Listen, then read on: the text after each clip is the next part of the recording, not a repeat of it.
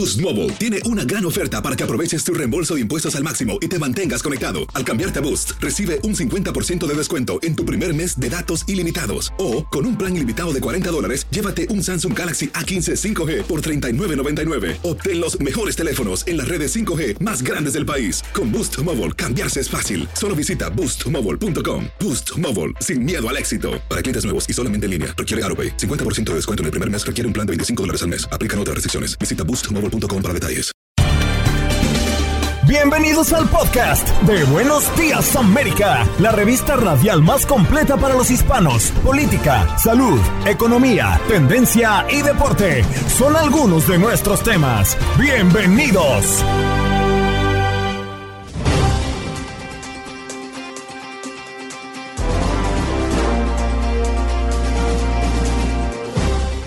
Hola, soy Andreina Gandica y este es el podcast de Buenos Días América.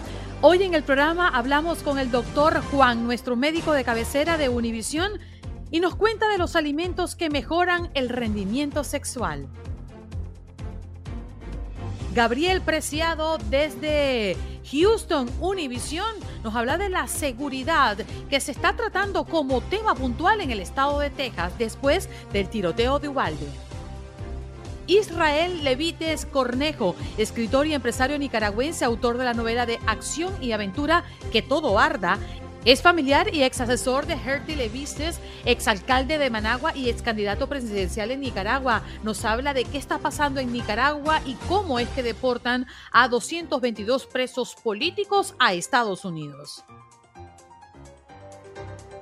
Y en nuestro segmento de todos los miércoles, miércoles de inmigración, el abogado Jorge Rivera para hablar de la corte que revisará caso que ampara de la deportación a 300 mil titulares de TPS. También abordamos en la mañana del día de hoy este tema que tiene que ver con el Departamento de Estado que ofrecerá a titulares de visa H1B y L la renovación dentro de Estados Unidos. Y por supuesto, las inquietudes de nuestros oyentes que han llamado para hacerle la pregunta al aire al abogado experto en inmigración.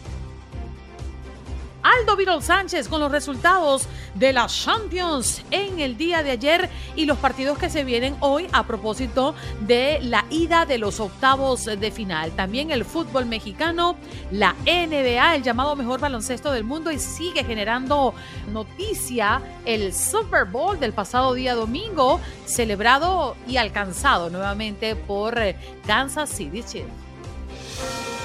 ¿Qué pasó? Las noticias relevantes. Las historias destacadas. El resumen de lo más importante. Estos son los titulares. Los tres objetos aéreos no identificados derribados por Estados Unidos en los últimos días probablemente tenían un propósito benigno. Es lo que reconoció el martes la Casa Blanca, estableciendo una distinción entre dichos objetos y el enorme globo chino que anteriormente atravesó Estados Unidos presuntamente con fines de espionaje. Y vamos con información de última hora porque toda una tragedia ocurrió con migrantes. Al menos 33 migrantes que tenían destino a Estados Unidos murieron la madrugada de este miércoles en Panamá en un accidente de autobús que chocó con un minibús. Eh, las autoridades precisan que en el accidente que ocurrió a las 4.30 hora local de este miércoles murieron al menos 33 personas y otras 23 resultaron heridas. Entre los heridos hay al menos cinco menores de edad. Es presentado en la Cámara Baja el American Teacher Act, que establecería un salario mínimo de 60 mil dólares anuales para maestros. Amanda Fernández, directora ejecutiva de Latinos for Education, explica que con el American Teacher Act se busca enfrentar la crisis de la falta de maestros en Estados Unidos. El líder de una fraternidad, una deportista y una aspirante a cirujana fueron las víctimas del tiroteo en la Universidad Estatal de Michigan. Los tres estudiantes muertos procedían del área suburbana de Detroit. Los nombres de los cinco que resultaron heridos no, no habían sido revelados la noche del martes. La policía investiga que pudo motivar al atacante que no tenía ningún vínculo conocido con el campus. Nos vamos a Nueva York y es que el pasado lunes al mediodía la vida le cambió a Iver Coy. El repartidor hispano fue una de las nueve víctimas que fueron atropelladas por un sospechoso que avanzó varias cuadras sin control en Brooklyn. La víctima se dirigía a una empresa telefónica cercana para realizar el pago de su línea de celular. Y Jesús, el rey Zambada, quien fue uno de los cabecillas del cártel de Sinaloa, rechazó al testificar en una corte federal de Nueva York haber entregado 7 millones de dólares en 2006 para financiar una campaña política del actual presidente de México, Andrés Manuel López Obrador. Muere un sospechoso armado que se enfrentó a la policía de Houston durante una persecución. La persecución comenzó en el condado de Harris la madrugada de hoy miércoles y terminó en el área de Sugarland, en el condado de Fort Bend, donde el sujeto abrió fuego contra los uniformados. Nos vamos a El Salvador, porque a petición del presidente salvadoreño Nayib Bukele, el Congreso aprobó nueva prórroga del estado de excepción que suspende derechos constitucionales para aplicar una política de mano dura contra las pandillas. Con esta nueva extensión, las medidas temporales estarían vigentes durante al menos un año, desde que se aprobaron en marzo del año pasado. Y en información deportiva, hoy continúa la actividad de la UEFA Champions League. El Club Rouge estará enfrentando al Benfica y el Borussia Dortmund al Chelsea, ambos a las 3 de la tarde tiempo del este y ambos a través de nuestra sintonía.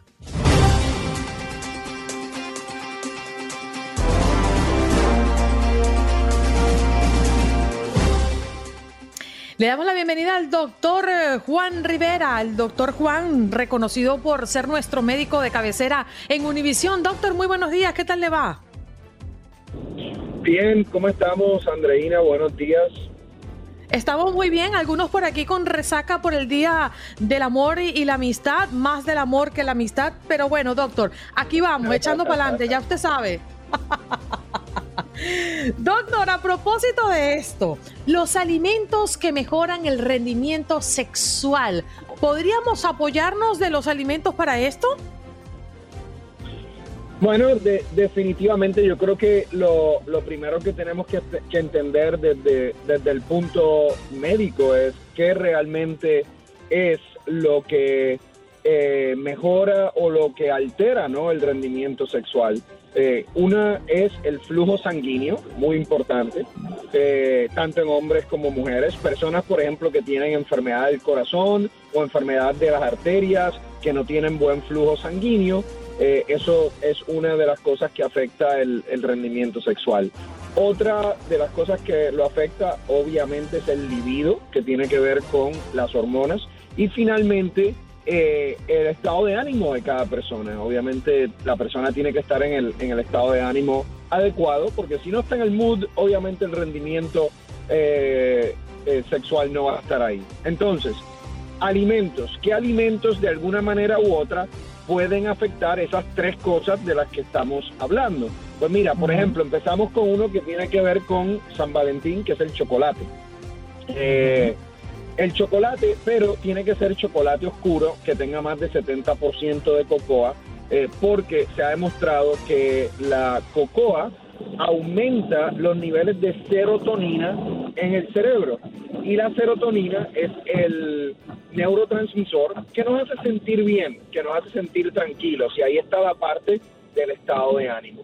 Seguimos, por ejemplo, la sandía o el melón tiene una sustancia que se llama L-citrulina, que a su vez se convierte en otra que se llama L-arginina, que causa vasodilatación de los vasos sanguíneos, o sea, mejora el flujo sanguíneo en la persona. Número tres, el jengibre también tiene un efecto positivo en el, en el flujo sanguíneo. Número cuatro, todo lo que tenga omega 3. El omega 3 es una grasa buena que ejerce un efecto positivo en las arterias de nuestro cuerpo. Entonces, el salmón, por ejemplo, los pescados grasos tienen omega 3, el aguacate tiene omega 3, eh, las nueces también tienen omega 3. Otro alimento, la remolacha o el betabel, eh, lo que hace es que aumenta la producción de óxido nítrico en las arterias del cuerpo. El óxido nítrico mejora la circulación. Eh, y finalmente, uno que yo sé que a lo mejor ustedes me van a preguntar porque la gente siempre habla, son las ostras. Eh, las ostras tienen zinc y el zinc eh, es un componente eh, importante para eh, que el cuerpo pueda producir testosterona. Entonces, por ahí va la cosa de las ostras. Doctor, buenos días. Aquí tomando nota de todo lo que nos está diciendo. ¿Cuáles son esos que no debemos de consumir y que nos estarán inhibiendo el líbido, que nos están eh, haciendo que pues no rindamos el suficiente o que eh, pues sí, que nos quiten esas ganas que pudiera ser ese apetito sexual? Yo creo que cualquier, eh, por ejemplo, cualquier cosa que te haga sentir cansado, cansada, carbohidratos muy simples, o sea, a lo mejor te dan energía al principio, pero después te sientes cansada. Cualquier tipo de alimento eh, que te vaya a causar eh, síntomas gastrointestinales, algo que sea demasiado grasoso, por ejemplo, no solo te afecta la circulación de manera negativa, la grasa saturada, sino te puede obviamente alterar también cómo te sientes en términos del estómago, lo cual no es muy sexy, ¿no? A la, a la hora de, de estar con tu, con tu pareja. Entonces, yo creo que eso es lo que uno debe tratar de obviar. Y ojo, estamos teniendo una conversación que hasta cierto punto es teórica, académica. Eh, al, fin y al cabo, yo creo que lo más importante es la química que tú tengas con esa persona. Comas básicamente lo que comas. Estos son cositas que te pueden ayudar aún más, pero si la química no está, te puedes comer todo el aguacate que quieras y no va a funcionar. ¿eh? Exactamente. Doctor, pero fíjese, yo, quiero entender un poquito el tema de la relación con el azúcar, porque con el del azúcar se habla mucho, que es adictiva, que te da energía, pero ¿hasta qué punto te puede ayudar en el rendimiento sexual en corto y largo plazo? Yo no creo que el azúcar, yo por lo menos nunca he leído nada de que el azúcar obviamente te ayuda en esa, en esa área desde el punto de vista fisiológico, lo que sucede es que cuando tú comes azúcar, por ejemplo, si tú te comes un pancake con sirop de, miel o lo que sea, el azúcar te va a subir precipitadamente y por un periodo corto de tiempo quizás vas a tener más energía, pero va a pasar una hora, una hora y media y básicamente ese azúcar va a bajar de manera precipitada te vas a sentir cansado o cansada y luego vas a tener ese rush de volver a comer dulce o comer carbohidratos. Y eso pues no es muy saludable, no, no es saludable para las cosas que estábamos hablando, acuérdense, para el rendimiento sexual necesitamos algo que nos mejore el, el, flujo sanguíneo y el azúcar obviamente va a ser lo contrario, no, no, no mejora el flujo, el flujo sanguíneo, algo que aumente el libido, que la hormona que aumenta el libido en hombres testosterona, en mujeres testosterona y estrógeno. El azúcar tampoco ayuda a eso.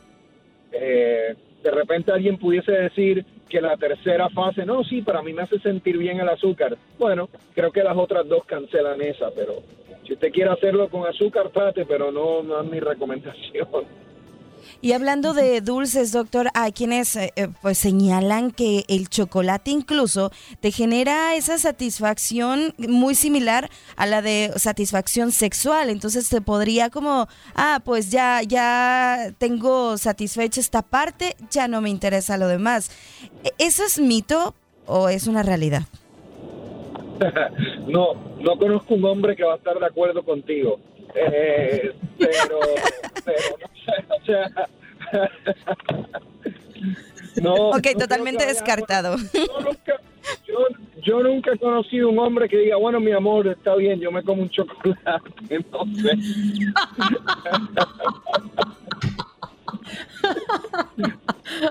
Pero me, me, me, imagino que tiene que ser una persona que le guste mucho el chocolate, no sé. Y si lo dices es un pretexto, ¿no? Ahora lo sabemos. Gracias al doctor Juan, sí señor. Doctor, muchísimas gracias por estar con nosotros. Espero que le haya pasado bonito ayer y que lo hayan consentido mucho. Gracias, claro que sí, que pasen buen día y buen tema. Me, me divertí hoy. ya lo vemos, doctor, ya lo vemos. Allí escuchaban al doctor Juan, nuestro médico de cabecera de Univisión, compartiendo con Buenos Días América. Conectamos con nuestra base en Houston. Nuestra base en Houston, comandado por Gabriel Preciado, nuestro periodista. ¿Cómo estás, Gabo? Muy buenos días. Con esa actitud te puedo decir que muy bien, Andreina, un placer verlos con la señal al máximo, por supuesto, y ya listo para compartirles a ustedes parte de la información que está aconteciendo aquí en la ciudad espacial. ¿Con qué arrancamos? Yo creo que un punto medular ha sido para muchos la situación de seguridad, hablando de seguridad de las escuelas por los tiroteos masivos que hemos enfrentado, las muertes que han representado, el más reciente que tuvimos aquí en Texas con Ubalde, en donde se perdieron muchísimas vidas, y bueno, toda la situación que comienza a darse y que trata todavía de sanar una herida que por muchos años llevarán los padres, por supuesto, al tratar de tener pues ese espacio en el corazón de sus peques que ya no estarán con ellos, pero que se tiene que tomar una iniciativa. Ante ello, distritos escolares aquí en nuestra región están contemplando una situación ya muy particular, el hecho de un sistema de seguridad que en este momento se ha hecho ya eh, el implante en lo que es una institución en el área de eh, la capital del estado, en Austin, una escuela más también en Las Vegas, Nevada, ha tomado un sistema y ese sistema lleva por nombre Spark Cognition.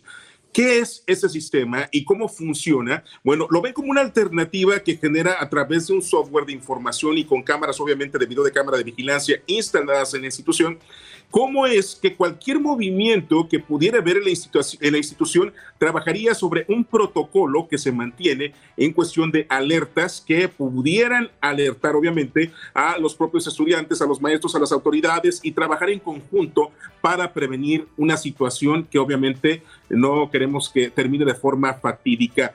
En este caso, te puedo decir que eh, instituciones que se han visto afectadas, como la de Parna, la de Uvalde, la de Columbine, eh, pues de alguna forma, si hubieran contado con ese tipo de sistema, se hubiera dado un gran paso en materia de proteger la vida de quienes hoy ya no están con nosotros. Pero por ello, estamos en el camino. Sabemos que el Congreso, tanto a nivel estatal como el Congreso a nivel federal, tienen que hacer su parte de tarea, pero las instituciones tienen que tomar también decisiones en esa materia. Uno de ellos, por ejemplo, en este caso, el Distrito Escolar Independiente de Houston, que es el más grande aquí en nuestra área, está señalando que por el momento no están tomando una cuestión de alternativa, pero en cuanto se dé, obviamente, esta eh, pauta de hacer el llamado para que las empresas eh, puedan presentar lo que es ese tipo de propuestas, Recognition obviamente estará esperando esa invitación para hacer planteamiento de esta situación. Me parece interesante, me parece muy interesante porque el reportaje lo trabajó nuestro compañero Fernando Rentería y nos mostraba en las imágenes cómo, por ejemplo, cualquier tipo de movimiento hace énfasis de manera inmediata, se hace un acercamiento o un zoom, por ejemplo, si es en tu mano, y puede detectar si se trata de un arma, puede detectar si una persona cae en ese instante, el motivo tal vez por el que cayó, y de manera inmediata surge a una base de datos, hace la conexión, y esto obviamente es cuestión de prevención, de actuación por parte de las autoridades bajo un protocolo. Entonces, estaríamos hablando de un importante paso en materia de seguridad en las escuelas que ojalá, ojalá mientras eso sucede, no se dé otro paso más, otro ataque más en algunas escuelas de nuestro país, porque yo creo que eh, tú como, como madre, Andreina, y, como padre, muchos que nos escuchan, sin duda alguna el hecho de que los peques puedan acudir a las escuelas significa para muchos la diferencia, y no quiero sonar alarmista, pero es la diferencia entre la vida y la muerte, porque tienen que preparar desde ya a los pequeños para que puedan actuar en una situación de emergencia. Eso es la verdad lamentable, pero es una realidad. Y es sumamente difícil porque ayer me llegó mi hijo, que de hecho tenía en la actividad por San Valentín en su colegio. Eh, preparamos durante dos días 19 mm, paquetes pequeños para que él pudiera intercambiar con sus amigos y todo este tema que me parece que es extraordinario que se hagan y se mantengan en los colegios, ese compartir. Y cuando llega a la casa me dice, mamá, hoy guardamos cinco minutos o un minuto, no recuerdo, creo que fue un minuto de silencio por las víctimas de Parkland, porque ayer fue el quinto aniversario de ese tiroteo horrible. Y, y me dijo, mamá, pero ¿qué fue lo que pasó allí? Y claro, un niño de 8 años, ¿cómo se lo explicas, no? Y yo le digo, bueno, gordo, allí pues entró una persona a un colegio y le hizo daño a niños. Imagínate, o sea, ¿cómo, cómo uno reacciona? Más no me esperaba la pregunta. Y yo le dije, pero la maestra habló de eso y me dijo, no, le preguntamos, pero ella dijo que no quería hablar de eso. O sea, no se lo dijo. Solamente guardaron el minuto de silencio en honor a, las víctimas. Y, es difícil explicarle a un niño de 8 años que entró una persona y él decía, mamá, pero pues eso puede pasar en mi colegio, imagínate. Claro, se ven angustiados. ¿En, en qué mundo y en qué colegio lo estamos enviando?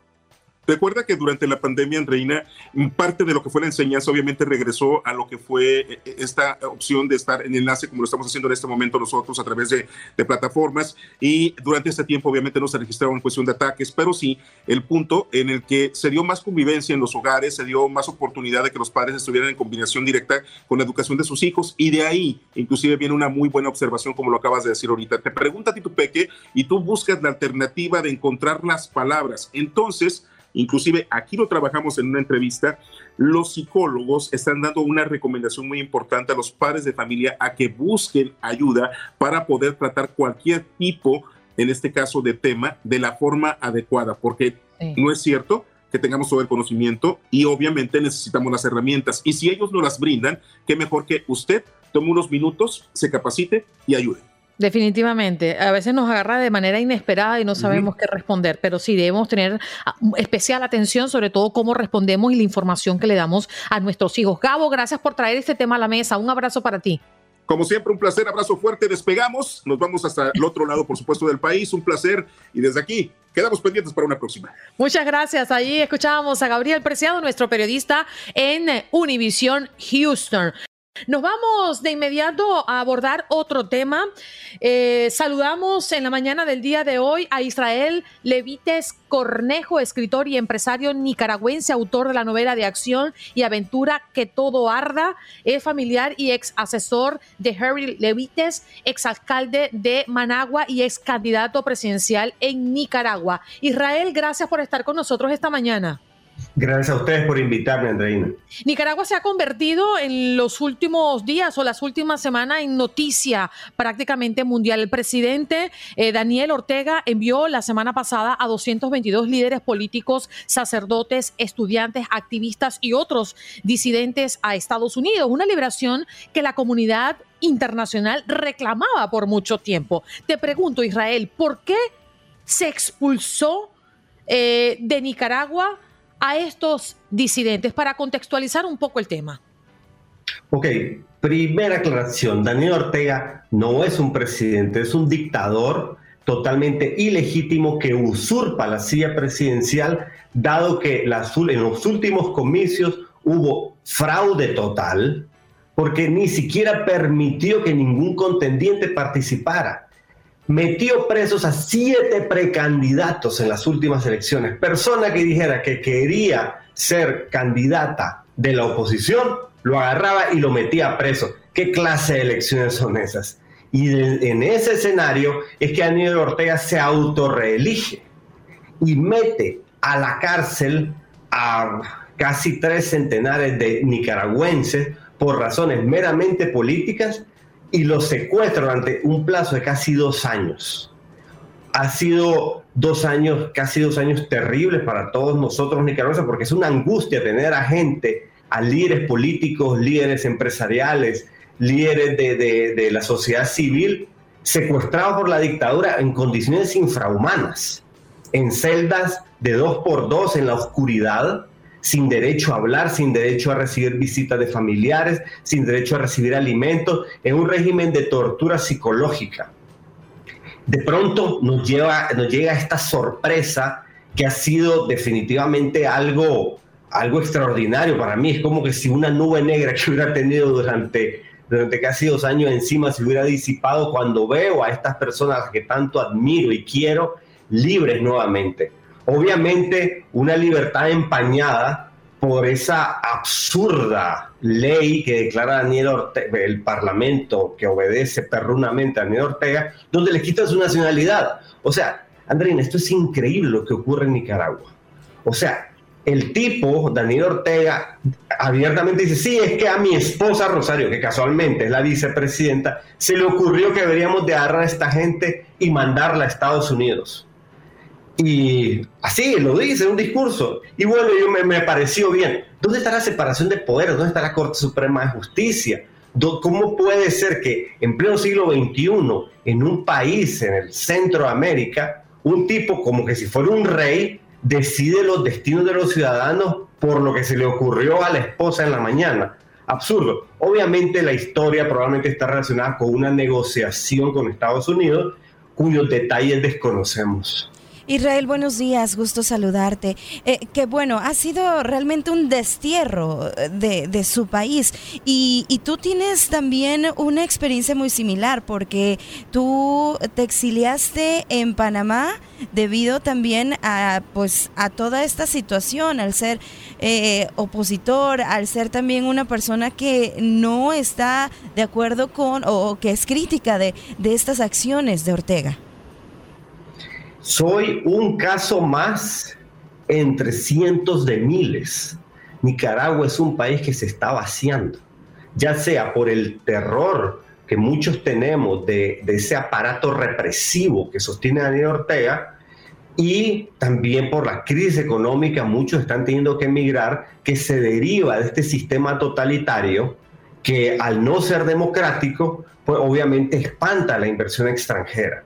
Entonces en Nicaragua la gente tiene que guardar silencio, estar con la cabeza agachada, porque saben que un tweet, eh, eh, eh, publicar algo en Facebook, les puede valer ir a prisión en condiciones infrahumanas. Eso es lo que pasa en las dictaduras, Israel. Discúlpame que te interrumpa porque me queda muy poco tiempo, pero no quiero dejar pasar la angustia y el desespero que existe en este momento por los presos que no fueron enviados a los Estados Unidos. Los expertos están especialmente preocupados por el obispo católico Rolando Álvarez, un claro crítico de Ortega. Rolando Álvarez es un verdadero guía espiritual, un hombre con una fe inquebrantable y que se ha, puesto, le ha puesto el pecho a la dictadura y ha dicho, yo no acepto un destierro y estoy dispuesto a estar y permanecer en mi país hasta las últimas consecuencias. El dictador responde a eso con una absurda sentencia de 26 años a este líder espiritual, 26 años en la cárcel, le acaban, lo acaban de sentenciar solamente por el hecho de no arrodillarse ante la tiranía. Y necesitamos que los pueblos del mundo, que los pueblos de Latinoamérica, que los ciudadanos que están, que nos escuchan ahorita, se concienticen de lo que estamos sufriendo en Nicaragua y nos apoyen de la manera que pueda, informándose ya es un adelanto. Nicaragua es un país pequeño, pero merecemos libertad. Definitivamente, Israel. Gracias por estar con nosotros y debemos mencionar que toda esta situación dejó al obispo en una situación local aún más incierta que la de sus compañeros acá en Estados Unidos, sin lugar a duda. Por ahora nadie se ha podido contactar con Álvarez ni confirmar dónde se encuentra o si está en un lugar seguro. Y es lo que ha indicado recientemente, en horas recientes, una persona cercana a Álvarez que pidió no ser identificada por temor a represalia. Me quedan simplemente 10 segundos para despedirte, Israel. Queremos valorar tu participación en este programa. Muchas gracias. Gracias a ustedes. Allí está. Nos vamos a una pausa recordándoles que conversamos con Israel Levites Cornejo, escritor y empresario nicaragüense, autor de la novela de acción y aventura Que todo arda. En Buenos Días América sabemos lo que te preocupa. Por eso, de la mano de los expertos, te guiamos y respondemos tus preguntas los miércoles de inmigración.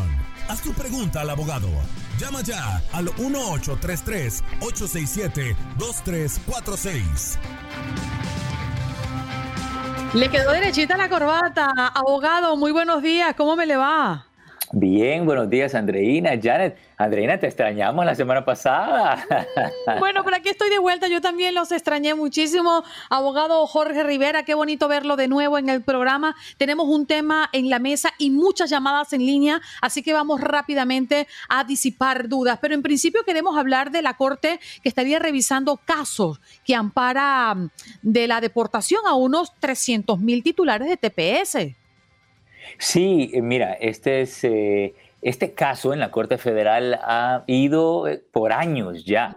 Entonces, afecta a las personas de El Salvador, Haití, Nicaragua, Sudán, Nepal y Honduras. O sea, son varios países los afectados, la cantidad es grande de personas. Tenemos una extensión automática del TPS de, de parte de la administración de Biden, pero esa extensión está basada en esto, esta demanda. Así que inicialmente la demanda fue porque el presidente Trump trató de terminar el TPS para estos países y demandaron para que no se terminara. Así que van a escuchar los argumentos y nuevamente el, el TPS está en tela de juicio. Recordamos, la mejor recomendación para nuestra gente es que el TPS, saber que es un permiso de trabajo, que está sujeto a demandas, a que lo terminen, es completamente temporal. El desafío es buscar algo permanente, que es la residencia y el TPS te puede servir como un puente hacia esa residencia, especialmente si pides un permiso de viaje. Abogado, y también recientemente el Departamento de Estado ofrece a titulares de visas H1B y L la renovación dentro de Estados Unidos. ¿Qué significa? Andrina, esta es una buenísima noticia eh, que estuvimos celebrando en la conferencia de abogados americanos de inmigración la semana pasada, porque le permite a las personas hacer sus renovaciones sin tener que salir del país. Y fíjate la mejor noticia. Eh, en las conversaciones con inmigración, el plan es eh, llevar esto a otras visas, comenzar con la H1B como un plan piloto y luego incluir a la mayoría de las otras visas, que sería una excelente noticia para nuestra gente que están aquí con visas temporales, artistas, eh, visas de trabajo, de talento. En un futuro todas esas visas se van a poder renovar dentro del país. Eso es lo que dice inmigración, está por verse si cumplen con esos objetivos, pero vamos por buen camino, Andreini. Sí, señor. Bueno, tenemos las líneas llenas y queremos darle agilidad a todo esto para poder darle respuesta a toda nuestra gente. Avanzamos con José. Adelante, José, ¿de dónde nos llamas y tu pregunta, por favor? Sí, buena. Mi nombre es José Pineda. Eh, soy ciudadano americano y estoy pidiendo a mi esposa hace unos cuatro meses, quince días, le aprobaron los siete pasos y estamos esperando una cita, pero siento que se está demorando mucho. ¿Por qué?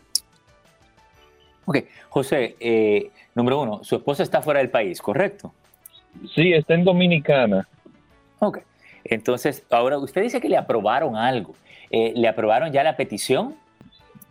Sí, todos los siete pasos. Dice que el último email que mandaron era esperando una cita, pero ya va para cinco oh. meses. José, vamos por buen camino porque te han aprobado ya la petición y si te dicen que ya lo único que estás esperando es la cita en la Embajada Americana, entonces quiere decir que ya completaste el proceso consular. Mira, la clave es que hay embajadas que están más atrasadas que otras. Esa cita puede demorarte eh, meses, eh, no, no, quiero, no creo que años, pero sí puede ser, anticipamos primero Dios que sea este año. Yo te recomiendo que tú pidas acelerar esa cita, ya sea tú mismo, con la ayuda de tu abogado.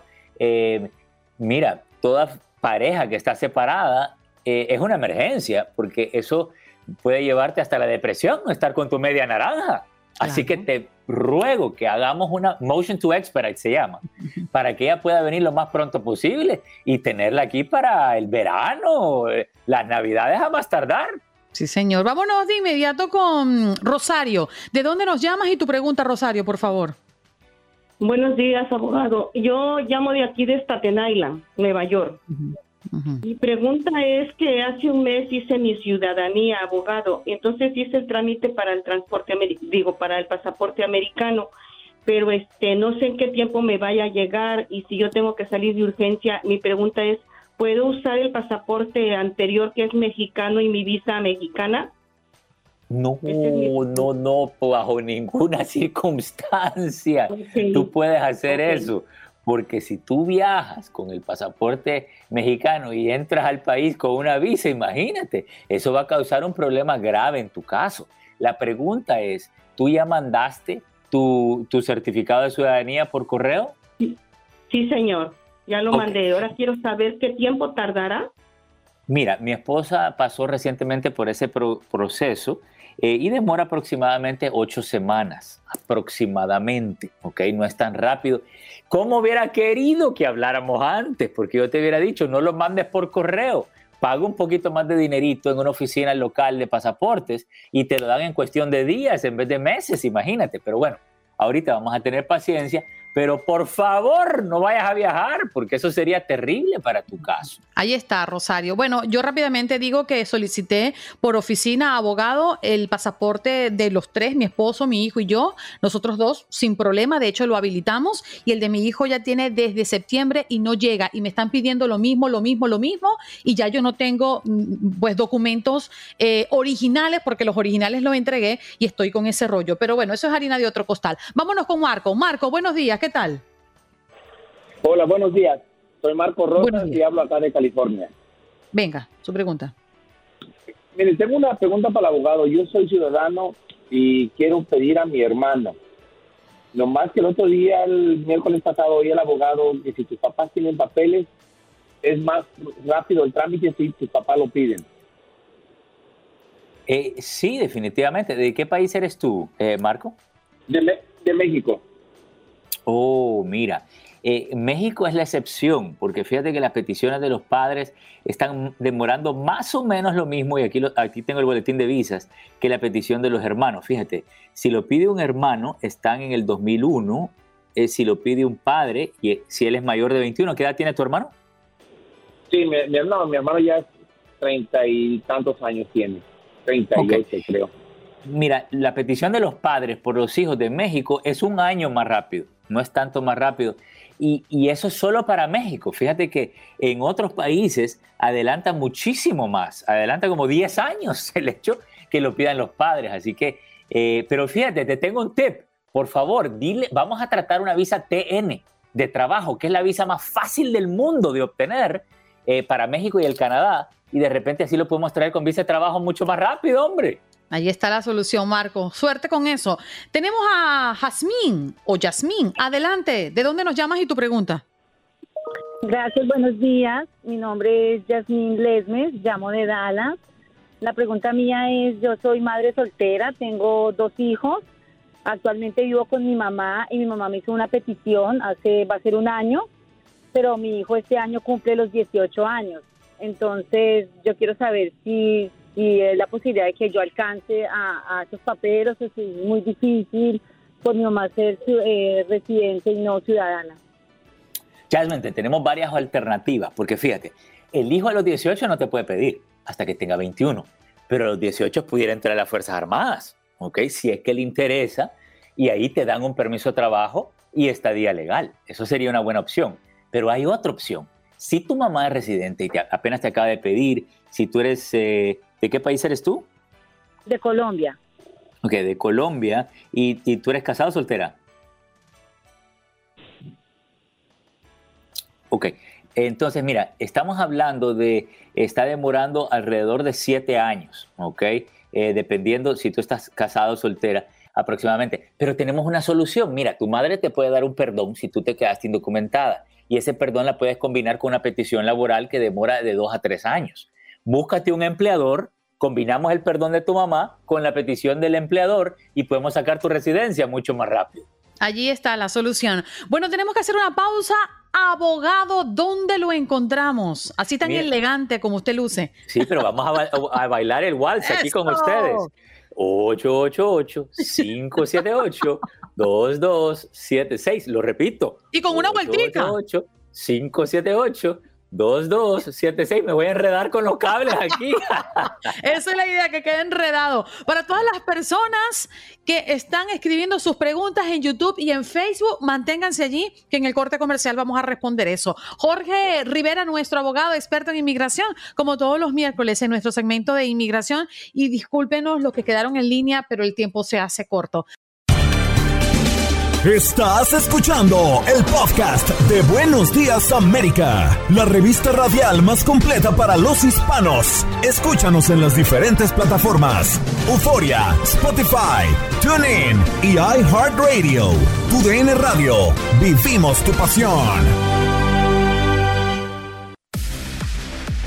Adrenalina, pasión y orgullo. Todo por ser campeones. En Buenos Días, América. Contacto Deportivo.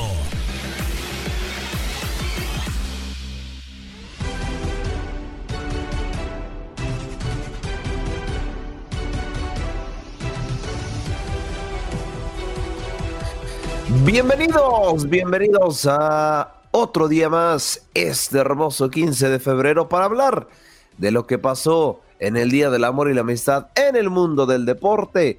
¿Qué está pasando?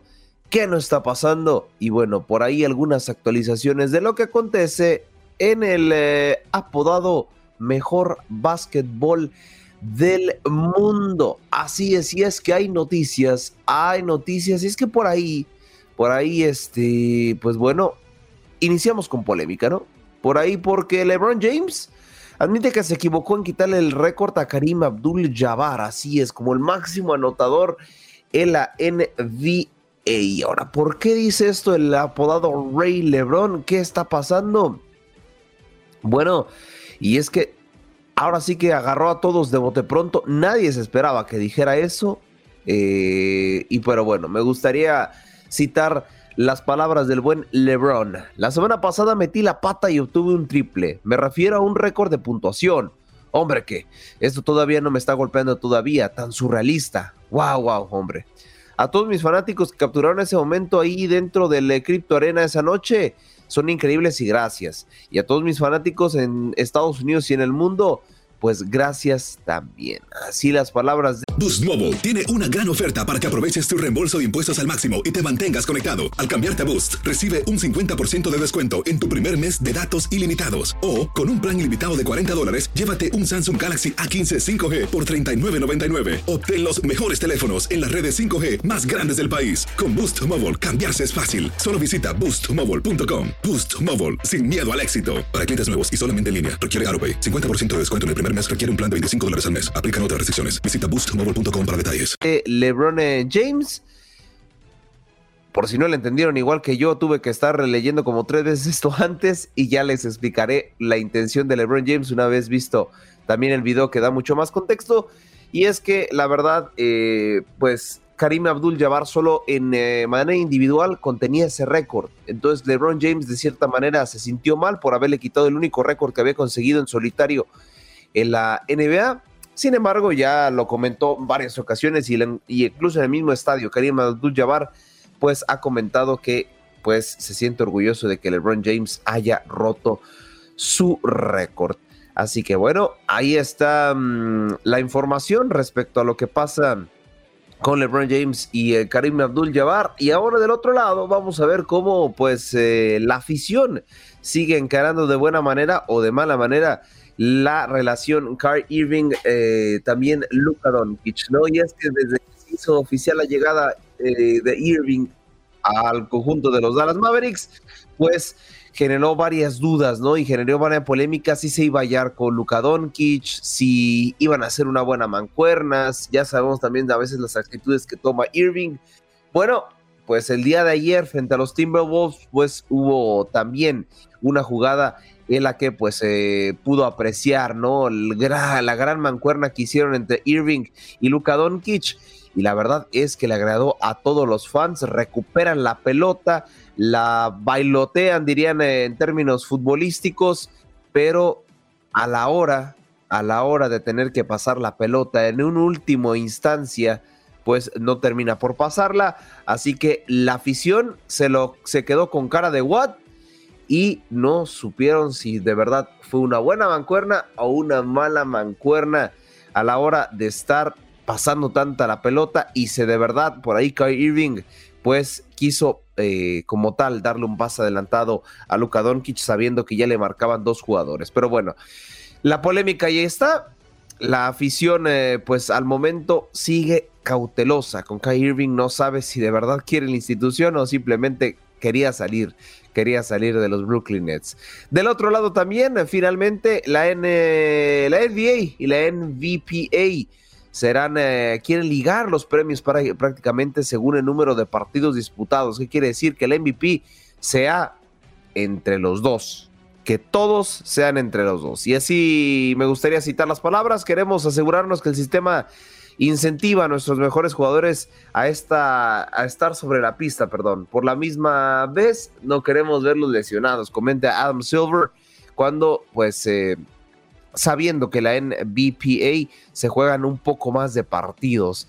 Nuestro deseo es poder trabajar colectivamente los 30 equipos juntos de forma no competitiva junto a la asociación de jugadores y determinar qué es el óptimo, qué es lo óptimo, perdón, para el cuerpo de los jugadores y qué están haciendo perdón, y que estén siendo incentivados a jugar sin sobrepasar sus límites. Ahí añadió el comisionado de la NBA, donde pues no ve factible al momento de hoy eh, que estos eh, números de partidos disputados se puedan mezclar entre la división profesional y la división eh, amateur, por así decirlo, semiprofesional, perdón. Y es que todavía hay ecos del Super Bowl, así es, del Super Bowl 57. Y vamos a repasar qué se está diciendo, qué se está analizando. Y es que déjenme decirles que los Chiefs ya son favoritos para ganar el siguiente Super Bowl. A tan solo unos días después de haberse coronado con un nuevo título del Super Bowl, bueno, Kansas City pues ha aumentado sus probabilidades y todo parece indicar que arrancará como el máximo favorito en apuestas para la próxima temporada. Así que pues por ahí échale el ojo si quieren apostar unos dolaritos, pues los Chiefs son aquellos que tienen el momio más bajo, ¿no? Recordemos que las apuestas, quien es favorito tiene el momio más bajo. Pero bueno, simplemente una actualización de lo que viene viendo el Super Bowl y lo que será también la próxima temporada de la NFL.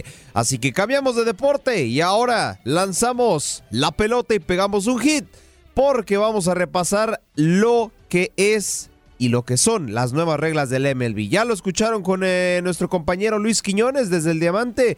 Y es que la Major League Baseball aprovecha la pretemporada para implementar estas nuevas reglas y para ver si se podrá usar en grandes ligas ya próximas a iniciar. ¿Cuáles son estas reglas? ¿Qué se llevará a cabo de nueva cuenta o de una nueva manera?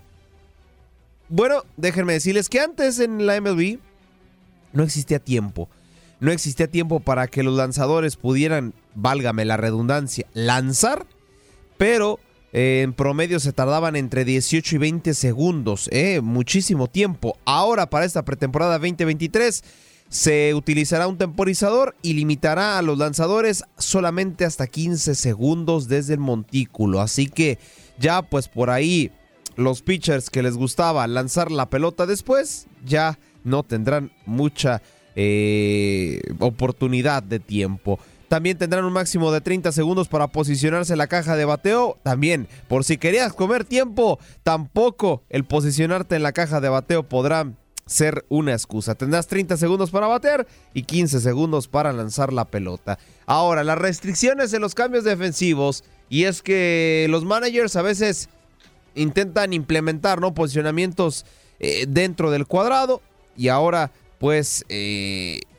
lo, no lo van a poder hacer ahora sí que a su gana, ¿no? Porque ahora la regla será que los cuatro infielders estén en su zona habiendo al menos dos en cada uno de los dos lados de la segunda base. Y me gustaría citar aquí las palabras de uno de los directivos de la liga donde dice, su propósito será mejorar la probabilidad de bolas bateadas en juego con resultados más tradicionales y demostrar las capacidades atléticas de los defensores con un gran alcance en el medio cuadro. Ahora ya no tendrán tanta libertad de moverse por el campo, ya tendrán que estar en una zona preestablecida. Bases de mayor tamaño era entre 15 eh, pulgadas promedio, lo que venían siendo las bases entre evidentemente la primera, segunda y tercera. Ahora se aumentará simplemente 3 centímetros más, unas 18 pulgadas para ahí tener por lo menos también 3 pulgadas más de movilidad y para llegar a la base. Así son las reglas que ha publicado la Major League Baseball, ya listísimos para que empiece la temporada y por supuesto, eh, porque aquí en Buenos Días América les llevaremos los resultados y la actualidad el siguiente mes, a partir del 17 de marzo, así es, un mes, un día, le queda prácticamente, arrancará lo, el apodado clásico mundial, que viene siendo el mundial de béisbol. Ya se los había repasado qué grupos serán, qué equipos serán, pero de todas formas les repaso quiénes serán los grupos, cuáles serán las llaves, quiénes estarán, quiénes no estarán. Rapidísimo, les repaso los grupos. Y es que se viene bueno, ¿eh? se viene buena la fiesta. En el grupo A o en el Pool A está eh, Taipei, eh, China, los Países Bajos, Cuba, Italia y el ganador de repechaje que todavía no se ha dado. Japón, Corea, Australia y China están en el Pool B. En el Pool D están Puerto Rico, Venezuela, República Dominicana e Israel. Y finalmente en el Pool C está México, Estados Unidos, Colombia y Canadá.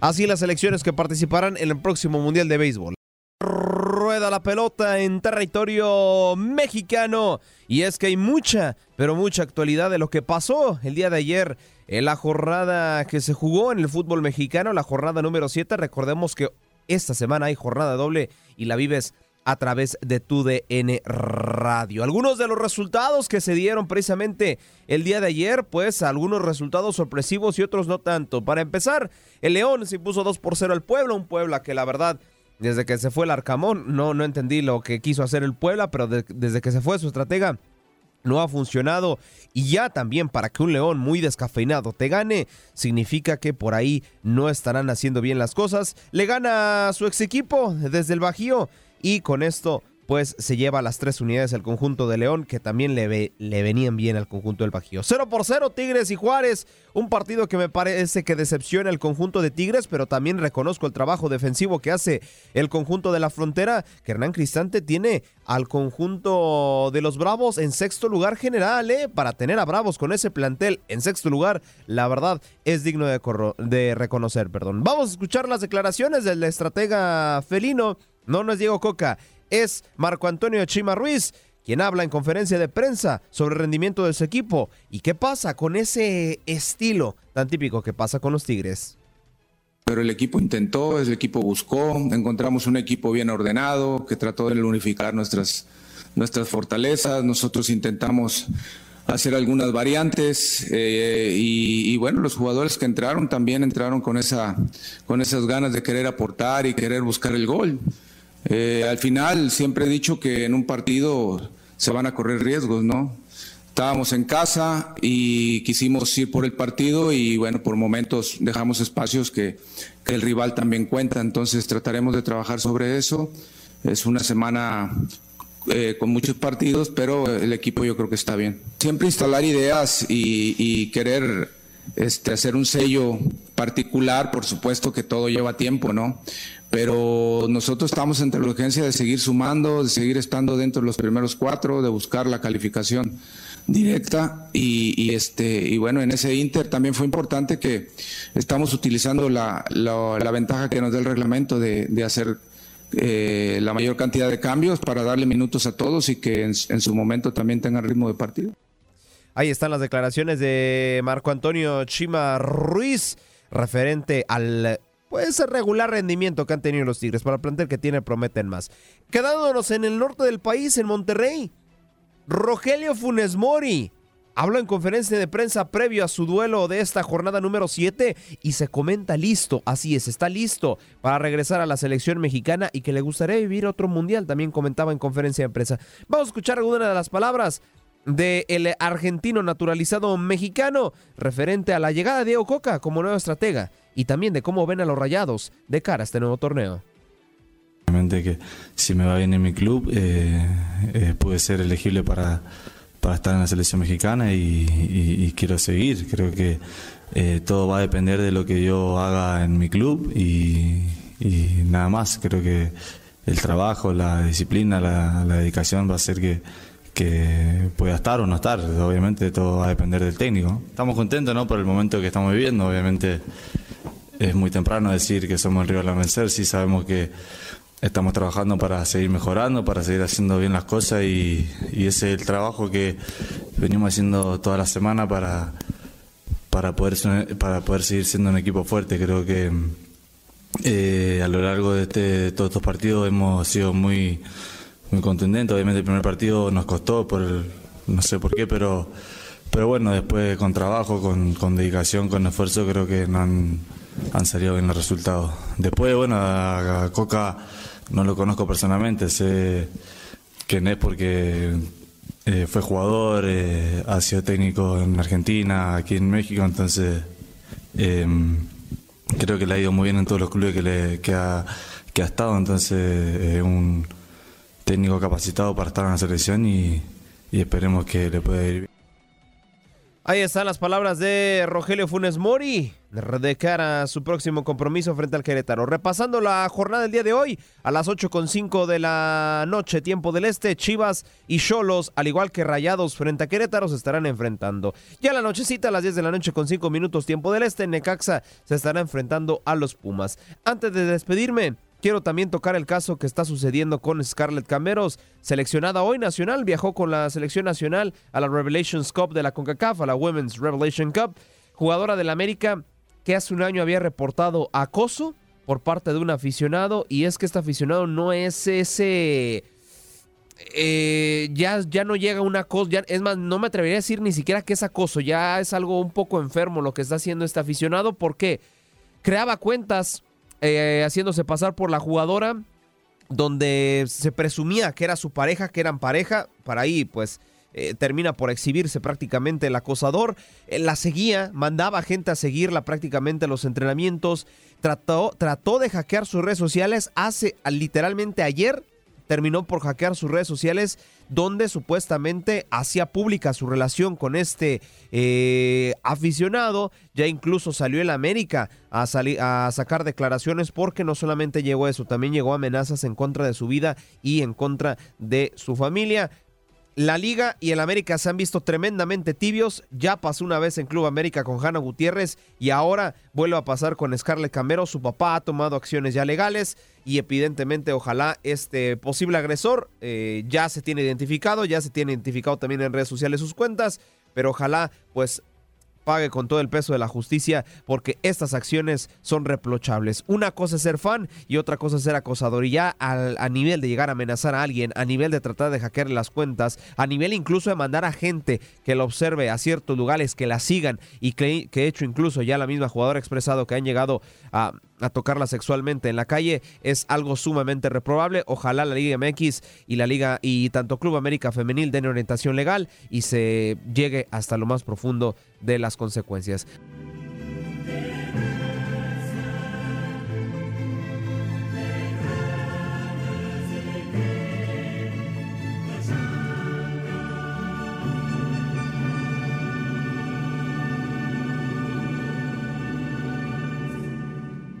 Qué hermosa, qué hermosa sintonía porque la UEFA Champions League sigue su actividad de los octavos de final en sus llaves de ida. Y es que hoy también a través de la señal de TUDN Radio serás testigo de dos grandes duelos. Pero antes de comentártelos vamos a dar un pequeño repaso de lo que fue la jornada del día de ayer porque hubo dos grandes duelos y los viviste a través de tu aplicación Euforia y a través de nuestra sintonía.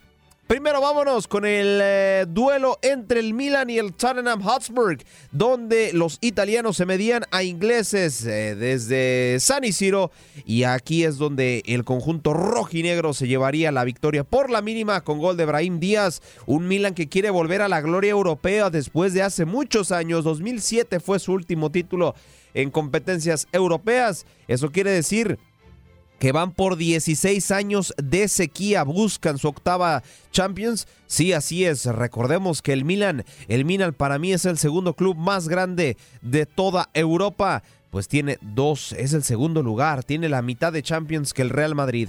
Y del otro lado, bueno, un Tottenham que trata, eh, pues bueno, de volverse a meter dentro del mapa europeo. Recordemos que fueron finalistas en 2019, subcampeones de la edición y buscarán repetir la dosis con un plantel que me parece competitivo, no de los mejores, pero sí competitivo para esta Champions League. Del otro lado, el partido que se llevó los reflectores 100% fue el duelo entre el Paris Saint-Germain y el eh, Bayern de Múnich le repite la dosis el Bayern de Múnich de aquella final eh, bajo las mismas circunstancias. Kingsley Coman, perdón, el francés hace la ley del ex, no festeja, pero termina por llevarse el gol de la victoria al minuto 53. Benjamin Pavard también termina por ser expulsado al minuto 90 más 2 de agregado y con esto el Bayern creo que se lleva una ventaja cómoda eh, a su casa, al Allianz Arena y habrá que ver si el París puede hacer la hazaña. Del otro lado, me parece que Tottenham todavía tiene las esperanzas vivas, más porque no hay gol de visitante. Y ahora sí, ¿cuáles son los duelos que nos deparan para el día de hoy? Doble cartelera a través de la sintonía de TUDN Radio. Borussia Dortmund en contra del Chelsea, alemanes contra ingleses y a través de tu aplicación Euforia y TUDN Extra, Club Rouge se estará enfrentando al Benfica. El Borussia Dortmund pues bueno, se estará midiendo ante un eh, Chelsea que viene muy a la baja en la liga inglesa. De hecho, eh, marcha en la posición número 9 y del otro lado un Borussia Dortmund que también está hilando varios triunfos en la Bundesliga. Está compitiendo prácticamente contra el Bayern y contra el Unión Berlín por el título de la liga alemana, pero bueno, el Chelsea ha traído muchos reflectores porque ha fichado a 12 jugadores prácticamente a más de 100 millones de euros. La verdad es que son, son, son impresionantes, la verdad, los números. Primero, bueno, trae de préstamo a Joe Félix eh, para este mercado de fichajes. Eh, a préstamo, recordarles. después también a Enzo Fernández paga su cláusula, 130 millones. Para mí, Enzo Fernández es un jugador que lo están sobrevalorando demasiado. Es impresionante la cantidad que pagaron para él. Y también el caso de Mikhailo Mudrik, el jugador del Shakhtar que también llegó pues por una cantidad de 100 millones de dólares, 70 millones de euros. Pero bueno, vámonos a escuchar las palabras de César Aspilicueta que habla referente de qué puede ser ejemplo para estas nuevas incorporaciones y para la sangre joven que corre en el Chelsea. Vamos a escuchar las declaraciones de César Aspilicueta sí, es un reto. Uh, es algo que, que me viene bien a esta posición. Tratar de explicarles a las, nuevos, a las nuevas uh, incorporaciones, uh, de enseñarles que es el Chelsea, de, enseñarles que queremos ganar. Así que desde mi posición tenemos sí varios jugadores muy jóvenes, así que tenemos que manejar un diferente perfil. Uh, Debes dejar atrás el pasado, enfocarnos en el futuro. Uh, y es nuestro momento para demostrar que estamos listos para ganar títulos. Eh, las palabras de César Aspiricueta de cara a lo que será su compromiso frente al Borussia Dortmund. Le reitero, este partido va a través de nuestra sintonía. Y del otro lado, el partido que va a través de tu aplicación 42 de Nexa, el Club Rouge, el conjunto belga que viene de sorprender. No le tocó un grupo tan complicado. De hecho, me parece que le tocó el grupo, uno de los grupos pues más accesibles para que pudieran clasificar. Eliminaron al Valle Leverkusen y al Atlético de Madrid, los clubes que estaban presupuestados para pasar como primeros de grupo. Sin embargo, el club belga logra avanzar como segundo y se estará enfrentando al club Benfica para la próxima, eh, para el próximo partido de octavos de final. Habló, habló en conferencia de prensa quien fue el técnico eh, del Club Rouge, Scott Parker, ese jugador que alguna vez también militó en el conjunto de los West Ham. Y pues bueno, él, él mismo, el propio técnico, incluso comparte que está sorprendido del el gran momento que vive su club. Vamos a escuchar las palabras del director técnico del Club Brujas. Sí, la última vez que jugué en una Champions League, de hecho era jugador. Eh, estamos eh, viendo adelante esta oportunidad de este equipo, de los jugadores, y es una oportunidad fantástica. Eh, estamos en un momento increíble, es increíble haber llegado a este punto. Um, una vez que disfrutas esta ocasión y aprovechas la oportunidad, hay que recalcar la importancia de esta competencia y por supuesto salimos juntos como un grupo. Es un eh, grupo muy competitipo. La manera en que um, jugamos. Y es un um, grandísimo logro. Um, Se hizo un grandísimo trabajo también para destacar. Así que sí, muy impresionado. Puedo entender la calidad y la calidad que estamos manejando. Ahí están las declaraciones del eh, técnico del club eh, Bruges, Scott Parker, de cara a lo que será su compromiso frente al Benfica. Un duelo que espero nos regale varias emociones y varias pasiones. Si apenas nos acabas de sintonizar, te repito el calendario que tenemos a través de TUDN Radio hoy nada más y nada menos que Borussia Dortmund contra el Chelsea a las 3 de la tarde tiempo del este a través de nuestra sintonía. Si no te late ese juego, no te preocupes. Te vas a tu aplicación Euforia, a tu Den Extra y sintonizas el Club Rouge contra el Benfica a la misma hora de manera simultánea. La siguiente semana, duelazos. Frankfurt frente a Napoli. Bull Leipzig frente a Manchester City Inter frente a Porto y creo que el duelo, el duelo que va a separar a Buenos Días América aquí. Liverpool frente a Real Madrid, el equipo del buen George contra mi equipo. Ahí se jugará la vida todo por el todo. Así que ya les estaremos actualizando toda la actualidad referente al mejor torneo de clubes a nivel de Europa. Con esto estamos cerrando nuestro cuarto y último contacto deportivo. A mí sí me late, sí me late el Borussia Dortmund con el Chelsea y ya en estas instancias, Aldo, se manejan los partidos de manera simultánea, lamentablemente para muchos. Sí, lamentablemente, lamentablemente, perdón, y afortunadamente también para otros, ¿no? Para no beneficiar a nadie, porque a veces también eh, ahí estás con los dos marcadores a la misma vez, que dices, ay, mi equipo si gana este, se va a enfrentar a este, ¿no? Mejor que me meta gol y así, bueno, nos traen con un ojo al gato y otro al garabato. Así es, ese es la principal, eh, el principal motivo por el cual ya eh, la UEFA programa en estas instancias los partidos de manera simultánea. Bueno, recuerde usted que somos la casa de la UEFA, sí, aquí lo transmitimos todo. Gracias por acompañarnos en nuestro podcast. Buenos días América. Y recuerda que también puedes seguirnos en nuestras redes sociales. Buenos días AM en Facebook y en Instagram. Arroba Buenos días América. AM. Nos escuchamos en la próxima. Boost Mobile tiene una gran oferta para que aproveches tu reembolso de impuestos al máximo y te mantengas conectado. Al cambiarte a Boost, recibe un 50% de descuento en tu primer mes de datos ilimitados. O, con un plan ilimitado de 40 dólares, llévate un Samsung Galaxy A15 5G por $39.99. Obtén los mejores teléfonos en las redes 5G más grandes del país. Con Boost Mobile, cambiarse es fácil. Solo visita boostmobile.com. Boost Mobile, sin miedo al éxito. Para clientes nuevos y solamente en línea, requiere AroPay. 50% de descuento en el primer mes requiere un plan de 25 dólares al mes. Aplican otras restricciones. Visita boostmobile.com para detalles.